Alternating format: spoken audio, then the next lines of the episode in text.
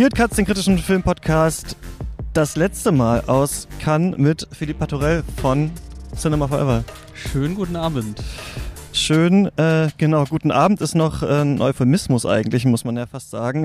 Denn es Ja, ist jetzt gerade äh, halb drei Uhr nachts und äh, wir kommen gerade aus dem neuen Film von äh, Gaspar Noé raus und in dem Kino, wo wir waren, äh, ja, also wir können jetzt sagen, wir haben einen Film zusammengeschaut mit Dario Argento und Gaspar Noé und du saßt sogar, glaube ich, knapp so vor ihnen oder sowas, ne? Also sie waren Ja, sogar, genau. Tilda Swinton ist da auch noch rumgeschwirrt und so. Ja. Genau, ähm, Tilda Swinton hat man auch gesehen, die ist ja dann auch äh, direkt vormarschiert. Ähm, und ich habe dann kurz später erst gerafft, dass da tatsächlich äh, Dario Argento und äh, Gaspar Noé nebeneinander hinter mir stehen. Also das war äh, ein ziemlicher Gänsehautmoment, Ja. äh, gerade als Verehrer von äh, der Horrorlegende Mhm. äh, Dario Argento. Und ja, äh, der Film obendrein, äh, ja, macht mich sprachlos, muss ich jetzt sagen. Ja, man muss tatsächlich sagen, also gegen das, was wir jetzt gesehen haben, hat eigentlich äh, Apichapong Vera Setakul einen flippigen Unterhaltungsfilm gemacht, muss man fast sagen. Weil das war jetzt wirklich ein richtiger Slowburn und das kann ich schon mal sagen, es war für mich auf jeden Fall der falscheste Film für letzter Film des Festivals nachts um eins.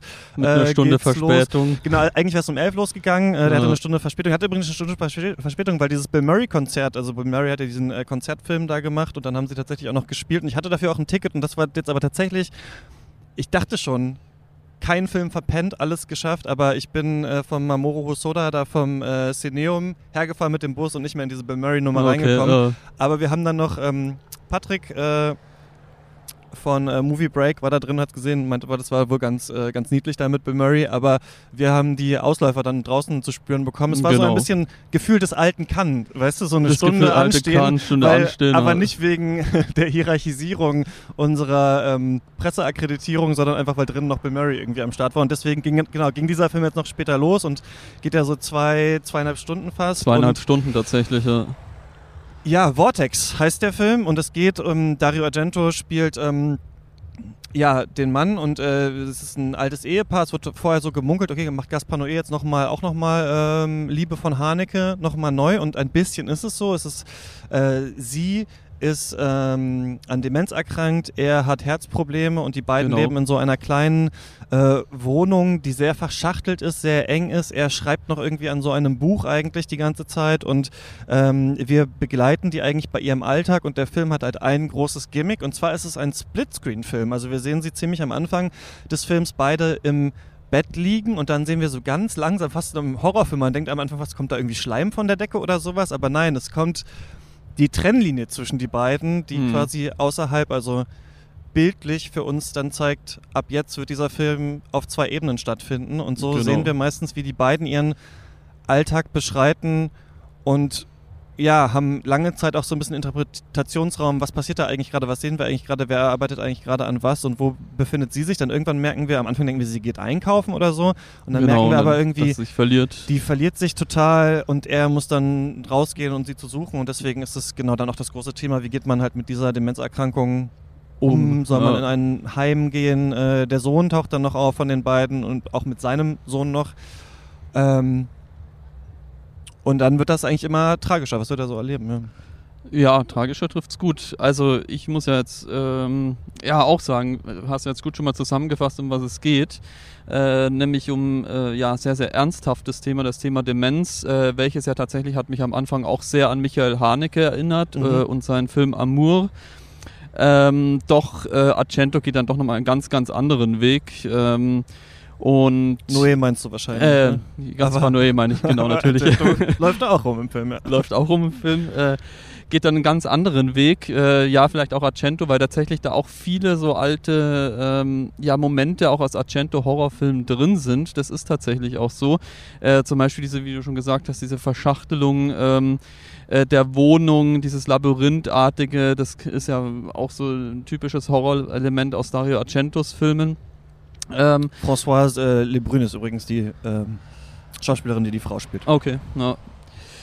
Ähm, ja, und letzten Endes muss ich aber sagen, an was mich der, meist, äh, der Film so regietechnisch am meisten erinnert. Natürlich ist es wieder ein äh, typischer Gaspar Noé auch in vielerlei Hinsicht, aber die ganze Zeit ist mir vor allem auch Tarkovsky, äh, Andrei Tarkovsky ins Sinn mhm. gekommen, ähm, wie die Kamera da tatsächlich dann ähm, ganz nah an den beiden, äh, an dem älteren Ehepaar dran ist. Äh, das ist durch diese Nähe an die, an, Kameranähe an die Figuren so dermaßen bewegend. Ähm, die ganze, man fühlt sich so mittendrin, auch dann durch diesen Splitscreen, in dem man wirklich parallel mitbekommt, was mit beiden passiert, wie sich beide entwickeln. Äh, das äh, fand ich schon wirklich beeindruckend. Ja, und man sieht da einerseits natürlich durch diese Trennung des Bildes, die Getrenntheit der beiden. Beide haben ihre unterschiedlichen äh, Probleme. Beides wäre vielleicht sogar ein einzelner Film eigentlich. Wir sehen es dann aber äh, parallelisiert und gleichzeitig hängen die, und das kennt ja jeder vielleicht ähm, oder viele von ihren eigenen Großeltern irgendwie so sehr äh, zusammen und man hat das Gefühl, so die können eigentlich fast nur noch als so ein Organismus zusammen existieren. Wenn einer wegbricht, was soll denn dann der andere eigentlich machen? Genau. Und äh, hier ist es halt interessant, weil sie beide ihre unterschiedlichen Gebrechen natürlich haben und dann die Frage ist, was passiert denn, wenn er auf einmal eine Herzattacke bekommt, ja, bekommt und sie vielleicht ja. nicht weiß, was, äh, was los ist oder was man, was man machen soll. Und ähm, da waren ein paar sehr tragische und auf eine Art sogar ein bisschen auch humoristische Elemente drin, fand ich. Ich war an äh, der siebente Kontinent von Haneke ein bisschen erinnert. Dieses, okay, den habe ich nicht gesehen. Äh, also in dem siebten Kontinent geht es ja darum, wie so eine Familie ihr ganzes Haus irgendwann, also den äh, kollektiven Selbstmord plant und ihr vorher aber ihr ganzes Haus und alles, was sie haben, zerstören. Also das okay. ist erst, erst siehst du so eine bürgerliche Familie und mhm. denkst, okay, was ist da los? Worum geht es jetzt? Und dann merkst du irgendwann, okay, die spülen das Geld des Klo runter und das Aquarium wird zertrümmert und so. Und sie, die ja eben äh, an Demenz erkrankt ist, versteht natürlich nicht, dass er, also sie nervt irgendwie, dass er so unordentlich ist und dass überall dieses Papier genau, rumliegt, äh. aber sie versteht nicht mehr, dass er gerade an was schreibt und dann zerreißt sie halt seine ganzen Texte und spült die im Klo runter und äh, denkt eigentlich, sie tut was Gutes, indem sie aufräumt, aber eigentlich mhm. gräbt sie so diese Existenz ja. von ihm oder das auch individuelle von ihm ab und das ist fast also das Kino hat gelacht, als sie da saß und die äh, und diese Texte und die zerreißt, Texte aber es ist natürlich hat, total tragisch, ne? Und wie er dann immer auch versucht, so damit ähm, zu ringen. Der Film ist wohl sehr stark improvisiert, habe ich gerade noch gelesen irgendwie. Also es gab wohl zehn Seiten Skript oder sowas und ganz viel davon okay, ist irgendwie... so viel hatte ich jetzt noch nicht mich äh, ähm, äh, da informiert. Nee, ich auch gerade eine Kritik noch gelesen, ja. Also, ja, ähm, okay. äh, aber ich kann den persönlich noch nicht ganz abschließend bewerten, weil es jetzt in eine schwierige Stimmung reingekommen ist. Aber ich fand es sehr interessant, wie er das macht. Ich weiß nicht, ob diese Splitscreen-Idee immer äh, funktioniert, aber ich fand das... Ähm, ich finde also einfach tatsächlich, ich finde es meisterlich, wie er das umgesetzt mhm. hat. Ähm, weil wie du jetzt auch gerade sagst, ich kann mir das jetzt eher weniger so allgemein vorstellen, dass man das regelmäßig auch benutzt, diese Art des Filmemachens. Mhm. Äh, der letzte, der das ja dann mit 3D irgendwie gemacht hat, an den ich mich erinnern kann, war tatsächlich Godard, mhm. äh, der dann so eben das in 3D auch noch gemacht hat und da ähm, ja auch noch verschiedene Objekte dann äh, parallel äh, abgefilmt hat und damit das Auge dann auch da ähm, einfach eine komplett unterschiedliche Wahrnehmung auch bekommt. Ja, also abschließend bewerten äh, ist tatsächlich ein schwieriges Thema, äh, finde ich auch. Aber ja, also ich, mich hat er zutiefst bewegt, der Film. Mhm. Also es ist trotzdem ein Film, den ich irgendwie jetzt in nächster Zeit zumindest kein zweites Mal ansehen muss, weil es ist ein tief trauriger Film. Äh, es ist in gewisser Art und Weise auch ein größtenteils sehr pessimistisch, pessimistischer Film. Ja. Und ja, es ist ein trotzdem meiner Meinung nach äh, der Film so über das über das Sterben irgendwie auch äh, über das Thema Demenz. Äh, man hätte es meiner Meinung nach nicht besser umsetzen können. Ja, vor allem kommt man am Anfang, also der Film beginnt ja mit den Credits und wir sehen die schon mal ganz runterlaufen und dann sehen wir sowohl von den beiden ähm, Hauptdarstellenden und dann von ähm, Gaspar Noé so die Geburtsjahre äh, noch so unter den Namen gezeigt. Ja, ja, also da ist schon diese Vergänglichkeit äh, schon drin angelegt und natürlich so ein paar Sachen, also er strapaziert natürlich auch die Geduld auf jeden Fall in einigen äh, Szenen. Jetzt ein sehr langes Gespräch ist, ob sie dann ins Heim wollen oder nicht.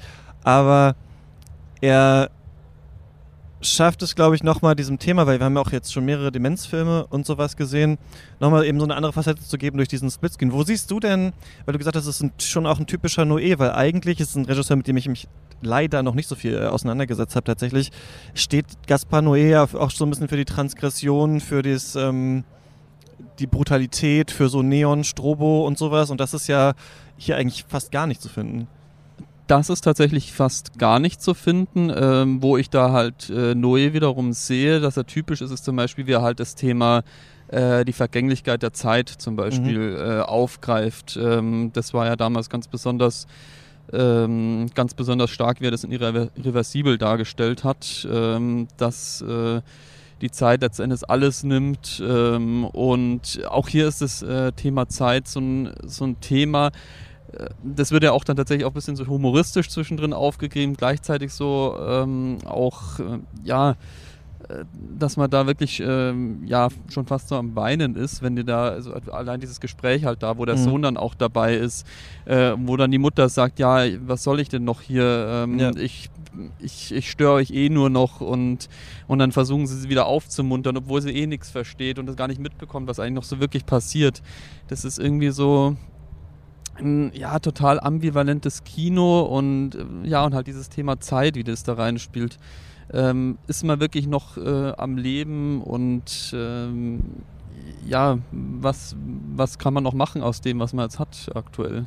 Ja, und wie schnell kann so ein bürgerliches, eingerichtetes Leben auf einmal so ins Nichts kippen. Ne? Das merkt man ja. dann auch schon. Ne? Sie wollen dann natürlich nicht ins Heim, weil sie da äh, in, ihrem, in ihrer Wohnung recht glücklich sind und so weiter. Das ist vielleicht auch so ein bisschen die eigene Hybris des Mannes, was er sich aufgebaut hat und sowas, anstatt zu sagen, jetzt klar, für meine Frau gehen wir jetzt zum betreuten Wohnen oder sowas. Die ähm, Entscheidung könnte man ja auch treffen. Mhm. Also also ich finde es auf jeden Fall, ist ein Film jetzt, wenn man, wenn wir auch gerade so drüber sprechen, dass der, der ist wirklich sehr schwer in Worte zu fassen.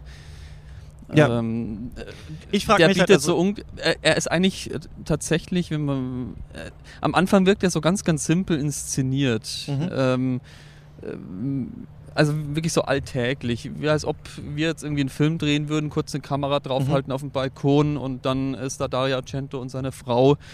Ähm, und das bekommt aber dann durch trotzdem irgendwann so eine Tiefe, äh, finde ich, und eine Komplexität. Äh, das ist wirklich meisterlich. Und das erinnert mich halt dann eben auch von dieser braunen Farbgebung, dieser mhm. grünlichen Farbgebung zwischendrin. Klar sind auch ein bisschen so Neontöne, manchmal zwischendrin Rottöne, aber hauptsächlich also in diesen braun-grünen äh, Tönen gedreht in dieser Wohnung.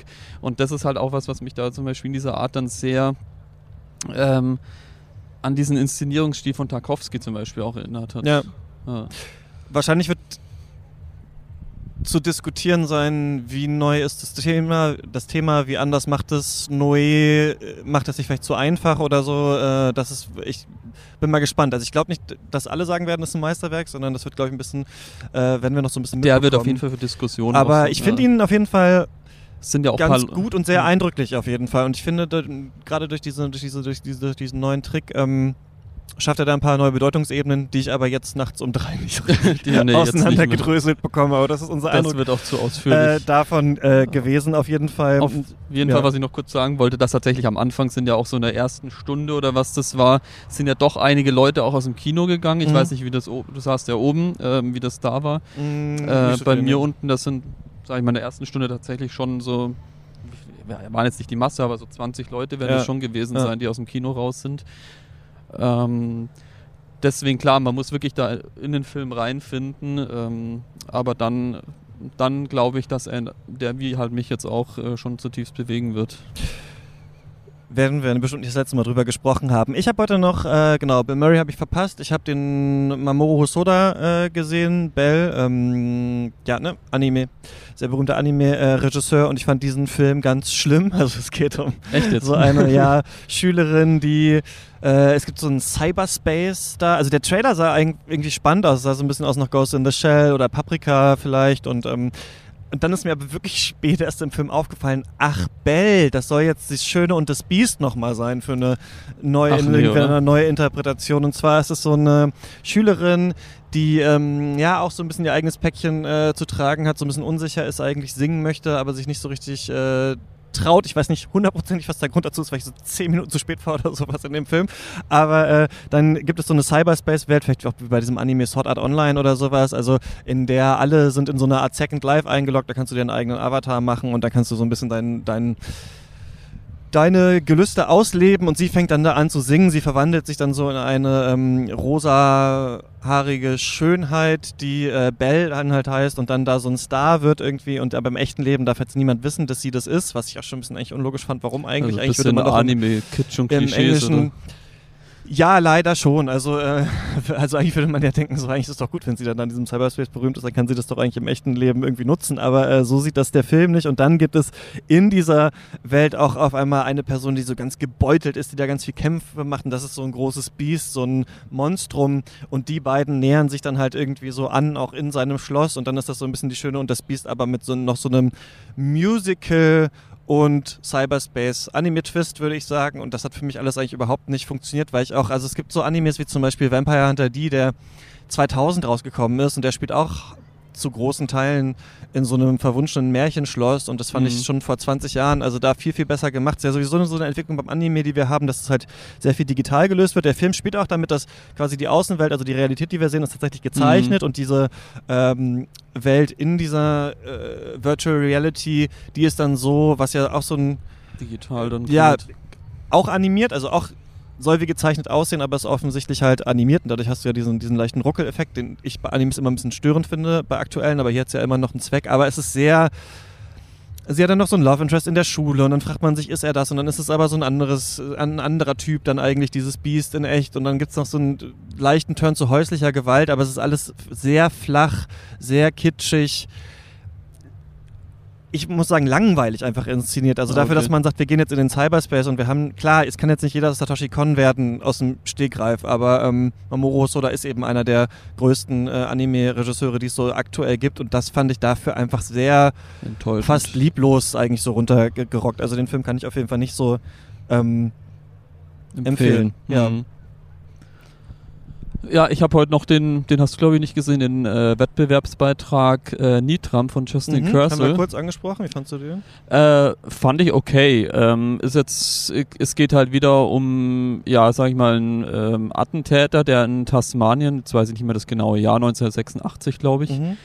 ähm, der dort dann ja an so einem öffentlichen Badeplatz am Strand ähm, ja 25 Menschen oder so erschossen hat und der Film erzählt hat im Prinzip äh, von diesem jungen Mann, äh, von seinen Beziehungen zu seinen Eltern äh, und wie es halt dann dazu gekommen ist und so und kann da Justin Kersel kann da auf jeden Fall so, sag ich mal, inszenatorisch ähm, dem Thema ein bisschen was Neues abgewinnen.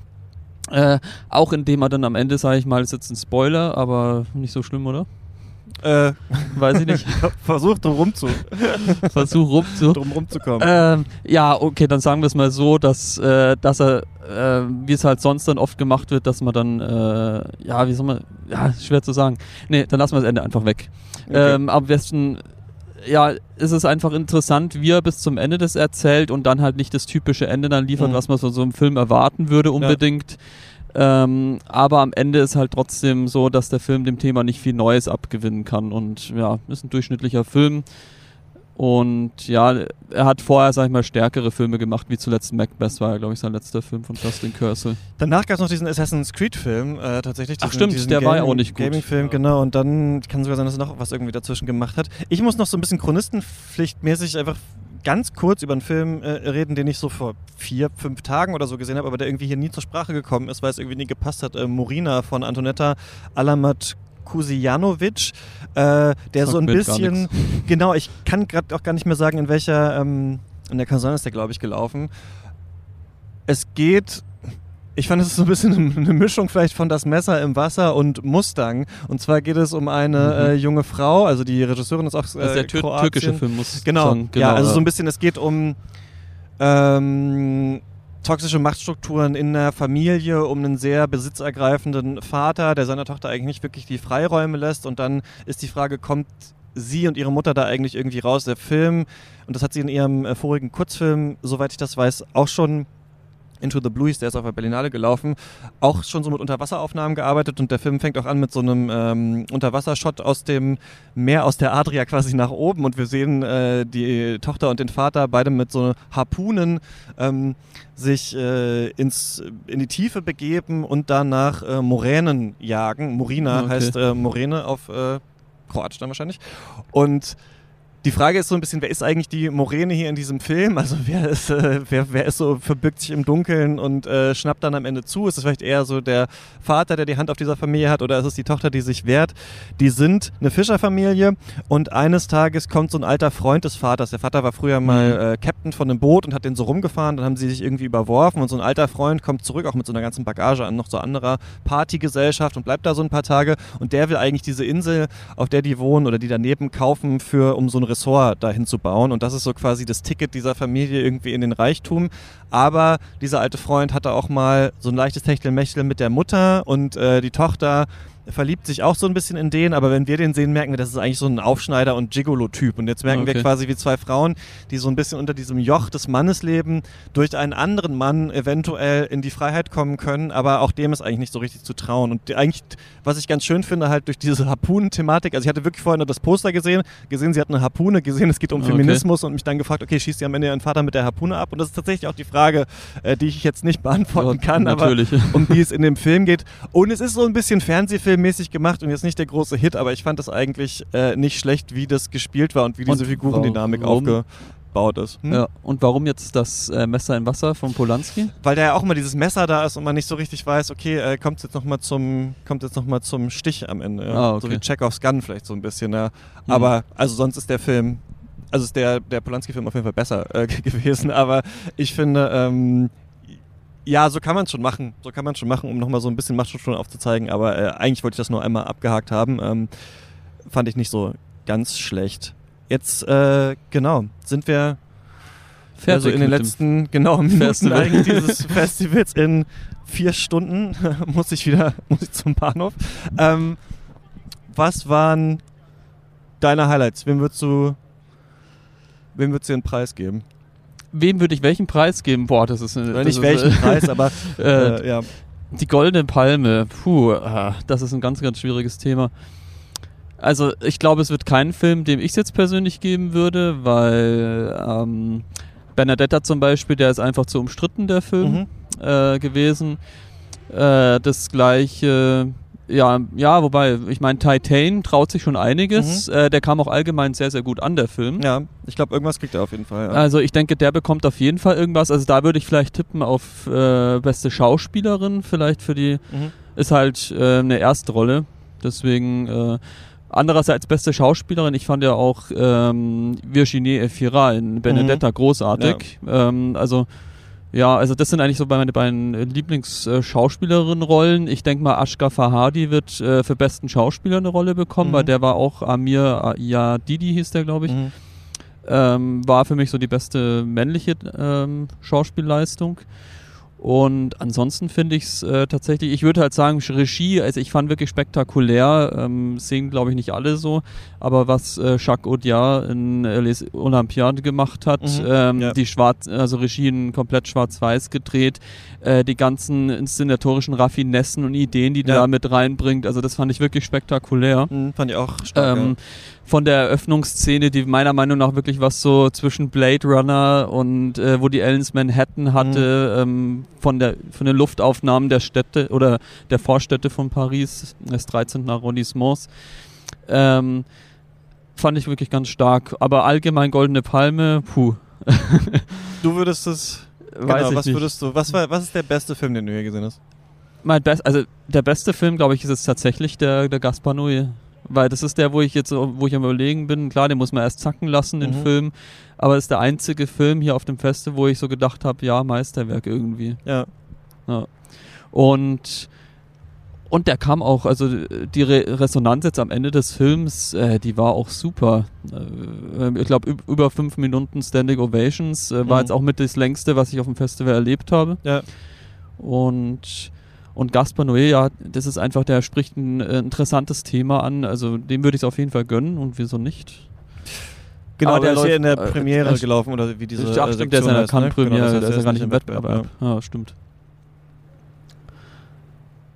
Ja, Goldene Palme, äh, weiß ich nicht. Wissen wir nicht. Wissen wir nicht, aber ich werde es dann. was, was ist denn äh, dein Tipp?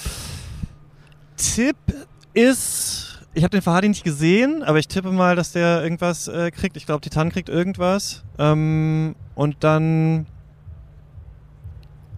hoffe ich ein bisschen, dass Spike Lee was für Red Rocket übrig hat und dem irgendwas gibt, aber wahrscheinlich nicht den Hauptpreis. Das äh, glaube ich auch nicht. Ja. Ja.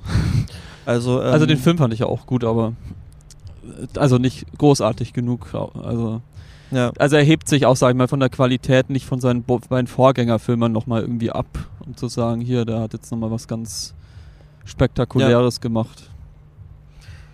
Gut, dann sage ich äh, Fahadi entweder oder Memoria. Memoria ist natürlich auch interessant. Also könnten die vielleicht auswählen oder sowas. Aber wissen wir nicht so genau. Ich werde an diese Folge jetzt noch. Also, wir nehmen das jetzt Freitagabend auf, aber sie kommt erst äh, Sonntag raus, weil heute haben wir mehrere Folgen aufgenommen. Davon kommt dann noch eine morgen. Hm. Und dann werde ich Sonntag noch einen kleinen Einsprecher hier ans Ende äh, ranschneiden, Machen, weil dann, wer weil, dann tatsächlich weiß ich ja schon, hat. wer gewonnen hat. Und dann Genau. erzähle ich nochmal ganz kurz, wie das jetzt hier so für mich war äh, in Cannes. Und äh, genau, und dann machen wir wirklich den Sack zu. Also das hört ihr dann jetzt äh, gleich im Anschluss. Philipp, vielen Dank. Ja, sehr gerne. Hat mich auch gefreut. Danke für die Einladung und komm gut nach Hause. Ja, du auch, ne? Du musst, musst auch morgen dann mit dem Auto. Ich fahre dann auch morgen, genau. ja, Geht's los. Aber bisschen auspennen. Du musst jetzt in fünf Stunden, hast du gesagt, schon mhm, los. irgendwie so, ja. Okay. Lieber nicht ich drüber penne bis um. 10 noch jetzt bisschen aus und dann Airbnb geht's noch erst los. sauber machen und so weiter und so fort, Taxi organisieren. Aber das kriege ich alles hin. Äh, genau. Super. Alles Mach's gut. klar. Gute du auch. Heimreise. Ciao, ciao. Und ihr bis gleich. Can you tell me which prize is the first prize? Yes, I can. Mais oui. A big night and a big moment that came just a bit earlier than intended. The film that won the Palme d'Or is Titan. Wait, wait, wait, no! Le film qui a reçu la Palme d'Or. Non, Spike Lee, chairman of this year's jury, announcing the winner of the Palme d'Or a little ahead of schedule. Okay, so Cue a fair dose of confusion and a few red faces. Et vous êtes censé me répondre. Fast forward a couple of hours, throw in a Hollywood sex symbol, and try again. You're ready? I'm ready. It's now. Yes. Okay. The Palme d'Or, Titane. Director Julia Ducournau still looked a little overwhelmed, even if she knew she was going to win ahead of time. And why not? She is only the second woman to ever be awarded the Palme d'Or. So, das war ein kleiner Ausschnitt von der BBC. Äh, den habe ich hier gerade mal von YouTube gerippt, denn gestern wurden die Preise verliehen und Spike Lee hat einen ja, eigenen Moonlight-Moment äh, kreiert, indem er einfach äh, viel zu früh verkündet hat, dass Titan die Goldene Palme in Cannes gewonnen hat. Ähm, ich habe das nur so ein bisschen bei uns im Discord mitgelesen. Ich war da gerade im Zug. Ich bin ja dann gestern zurückgefahren. So, ich äh, spreche jetzt hier zu euch aus Leipzig. Äh, 16 Stunden saß ich im Zug und habe echt auch wirklich nur zwei Stunden dann gepennt. Also nachdem wir letzte Folge aufgenommen haben, dann noch dann nach Hause des Airbnb aufgeräumt, noch die letzten Sachen gepackt, zwei Stunden gepennt, dann an den Bahnhof mit dem Uber und dann ähm, ja die ganze Zeit wieder äh, äh, zurückgefahren. Und jetzt bin ich auch äh, ganz froh, dass das erstmal alles so vorbei ist und äh, ich jetzt hier diesen kann Marathon mit euch beenden kann. Ich wollte noch mal kurz sprechen über die Filme, die gewonnen haben. Also die Goldene Palme ist an Titan gegangen. Eigentlich wirklich der perfekte Gewinnerfilm dafür. Erstmal Julia Ducournau haben wir gerade gehört, erst die zweite Frau, äh, die diesen Preis äh, gewonnen hat. Jane Champion äh, war die erste und da war das aber ein geteilter Preis. Die Preise sind ja manchmal so aufgeteilt. Ähm, das war auch diesmal wieder so. Finde ich eigentlich ein bisschen seltsam so, die Regelung, aber auf jeden Fall äh, ist das super, weil ich dadurch das Gefühl habe, es hat nicht so der gesellschaftliche Konsensfilm vielleicht gewonnen. Dafür ist Titan dann doch so ein bisschen zu radikal und zu uneindeutig äh, zu lesen. Klar geht's hier um Genderidentitäten, aber was genau das Thema eigentlich ist, lässt sich gar nicht so einfach dechiffrieren. Das finde ich ganz gut. Trotzdem ist es gleichzeitig der brachialste Film sicherlich, der im Wettbewerb gelaufen ist. Ähm, es startet so ein bisschen, ja, die Kinowelt nochmal neu mit einem Film, den man wirklich gesehen haben sollte, auch weil das Kinoerlebnis so spannend ist und so interessant ist und nicht nur, weil das Thema sonderlich wichtig ist oder so. Deswegen finde ich, ist das eine sehr gute Wahl hier der Jury, auch weil dann so Leute wie ich sagen können, aber eigentlich hätte natürlich Vera Settakul mit Memoria hier den Preis äh, gewinnen müssen. Das wissen wir natürlich alle, aber dafür ist die Jury dann natürlich nicht feinfühlig genug oder so.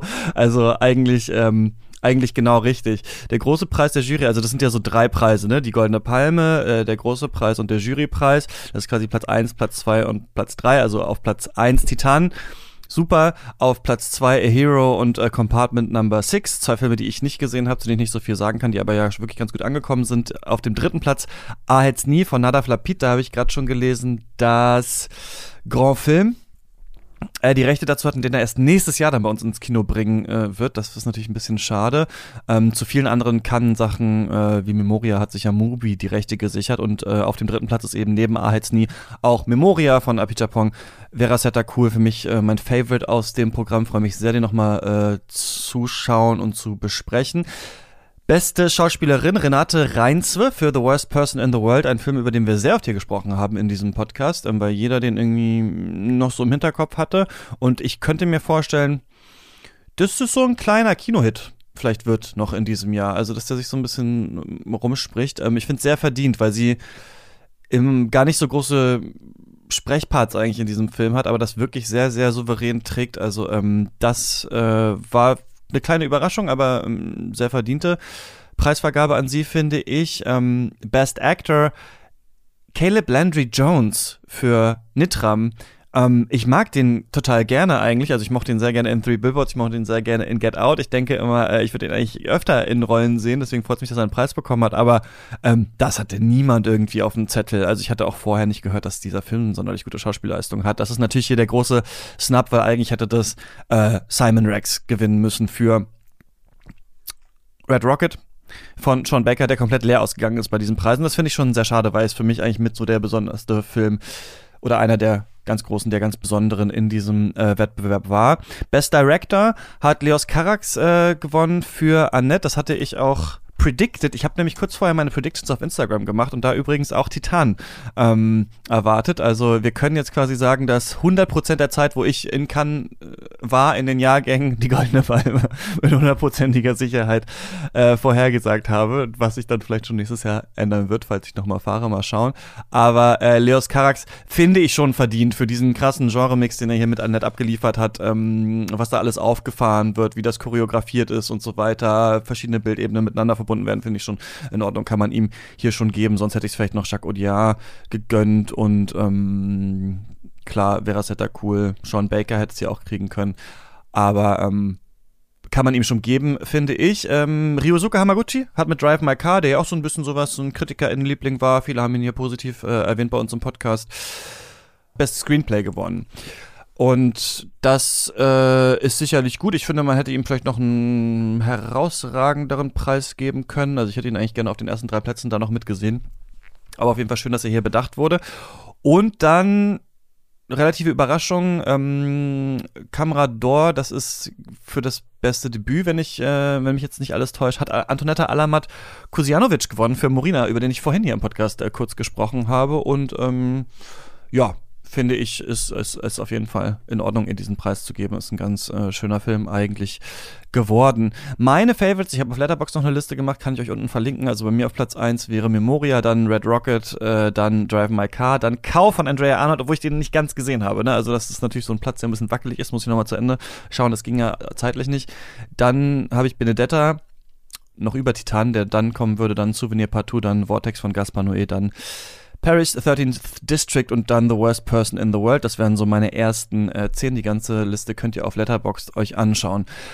Ähm, und dann bleibt mir gar nicht mehr so viel dazu zu sagen. Vielleicht nochmal aus meiner Sicht, ich fand das ganz, ganz toll, dass das geklappt hat und äh, muss auch ehrlicherweise sagen, ich bin stolz auch auf mich selber, dass das so kurzfristig dann alles irgendwie hingehauen hat. Und ähm, also ich habe ja wirklich halt den Donnerstag, Freitag oder irgendwie so, bevor das Festival dann losging, erst erfahren, dass ich akkreditiert bin, dann musste der Zug gebucht werden äh, und dann musste natürlich der ganze Podcast organisiert werden. Ich glaube, viel, viel länger im Vorhinein geht es auch gar nicht so gut, das zu organisieren, weil die Leute wissen ja gar nicht, wann sie Zeit haben. Ne? Also sie können ja gar nicht sagen, ah ja klar, machen wir Freitag um 12, weil das Programm ja zum Beispiel noch gar nicht so früh feststeht, also man noch gar nicht weiß, wann sind denn die Zeitslots, zu denen man überhaupt äh, in einem Podcast auftauchen könnte trotzdem ein bisschen vorher anfragen ist wahrscheinlich ganz gut und nicht während das Festival gerade läuft und dann sind die Leute relativ gestresst. Also vielleicht mal so zwei Wochen vorher anklopfen ist vielleicht fürs nächste Mal eine ganz gute ähm, Idee. Wir haben das ja doch fast dann geschafft, einen täglichen Podcast zu machen. Also ein Tag ist mal so ausgefallen, aber dafür gibt es ja jetzt diese Folge noch quasi obendrauf. Und ähm, es ist schwer zu beschreiben, aber es ist äh,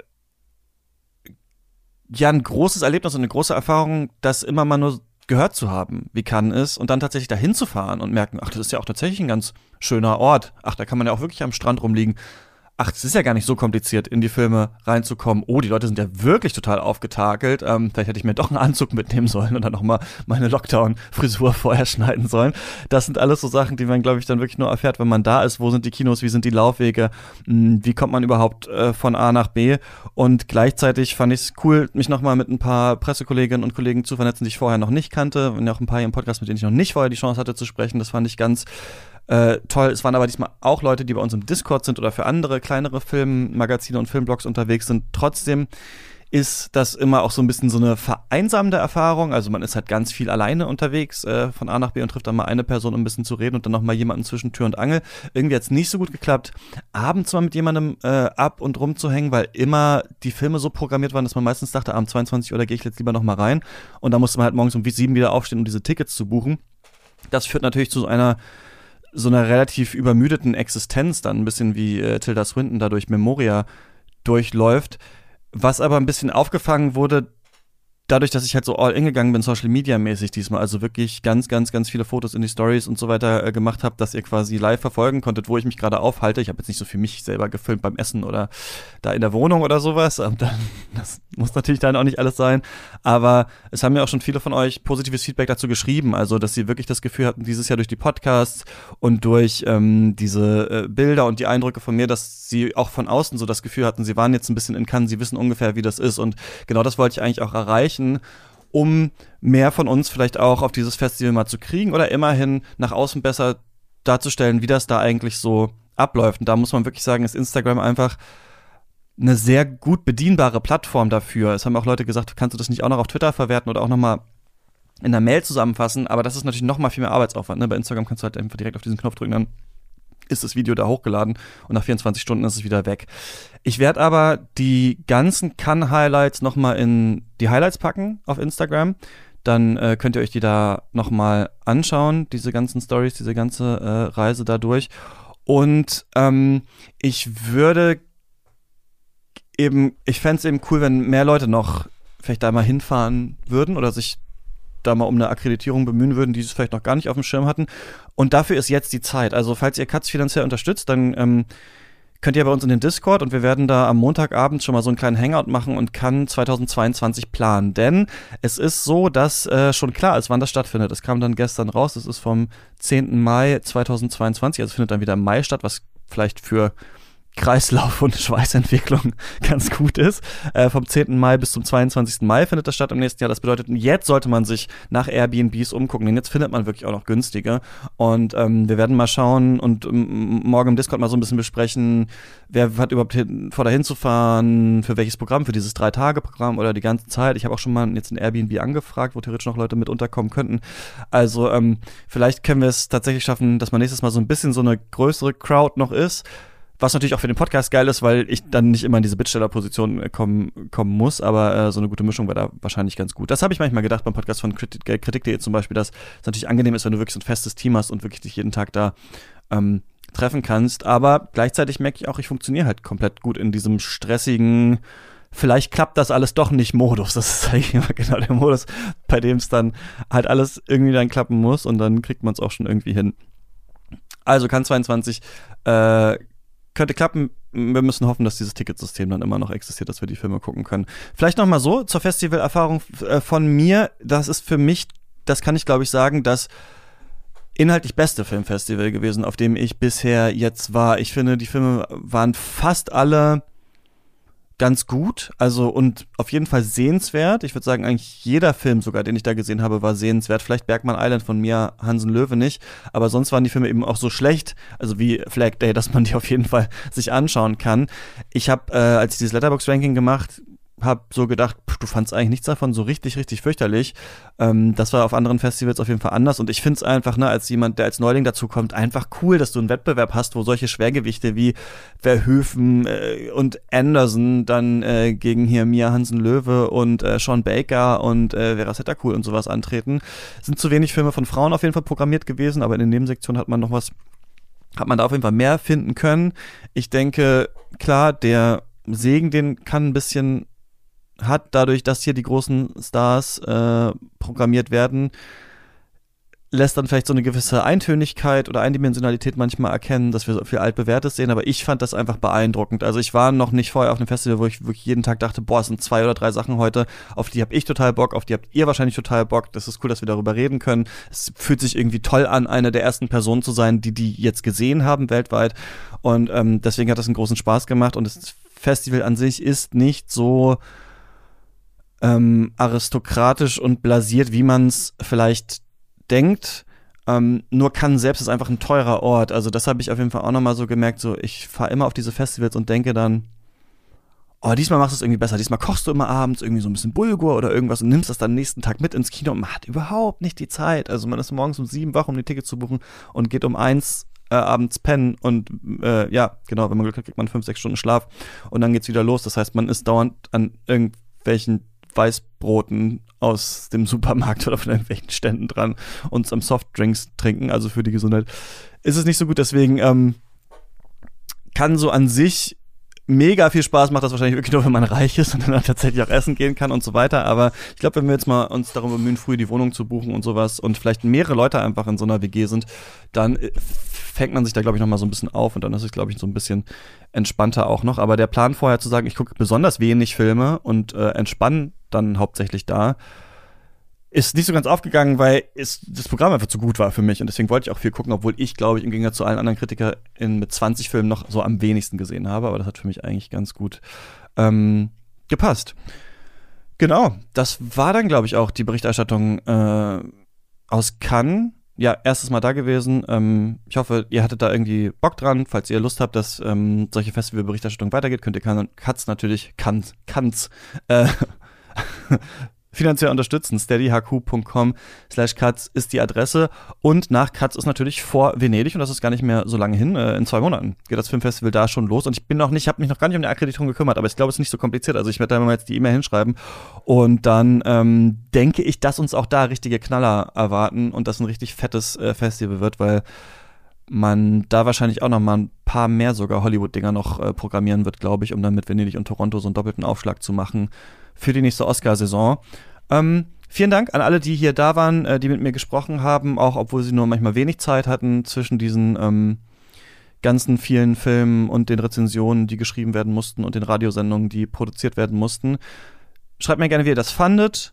Ähm, sicherlich, manche Folgen waren mal ein bisschen länger, manches hat sich mal so ein bisschen wiederholt, aber ich finde, das ist auch gerade so ein bisschen cool, oder? Wenn man von mehreren Leuten dann nochmal hört, welche Filme sind gerade so der Talk des Festivals. Ähm, und falls ihr noch mehr Venedig-Bericht, nee, Cannes-Berichterstattung hören wollt, dann äh, nochmal eine letzte Empfehlung für den Podcast von Kritik.de. Der war auch täglich und ähm, da sind sie sogar an manchen Themen sogar nochmal so ein bisschen tiefgründiger äh, rangekommen, fand ich, weil sie auch sehr gut eingespielt sind als Team. Deswegen hier nochmal eine große Empfehlung auf jeden Fall äh, für den Podcast von denen. Und damit äh, ist es, glaube ich, auch wirklich mal durch. Jetzt habe ich ja wirklich auch mein Leben äh, was, wie lange war das jetzt? Zehn Tage lang äh, nonstop geteilt.